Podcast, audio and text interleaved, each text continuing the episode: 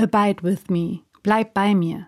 So heißt ein Abendlied, das der schottische Pfarrer Henry Francis Light vor 175 Jahren geschrieben hat. Seither ist es vor allem auf Beerdigungen oft gesungen worden.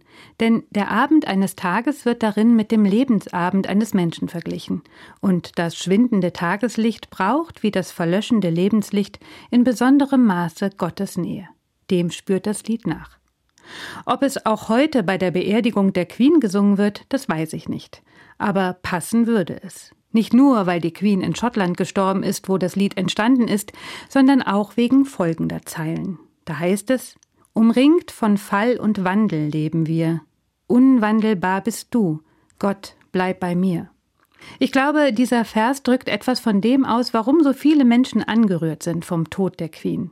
Nach 70 Jahren Regentschaft schien es fast so, als ob sie für immer da sein würde, bis in alle Ewigkeit. Und es ist beruhigend gewesen in einer Welt, in der sich alles ständig wandelt und verändert.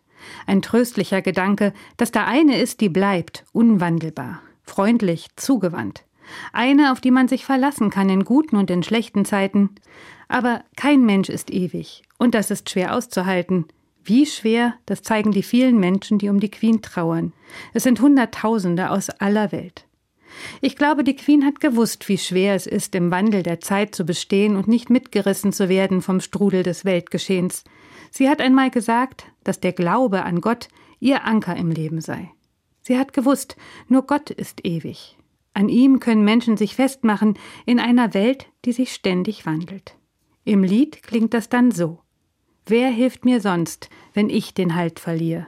In Licht und Dunkelheit, Gott, bleib bei mir.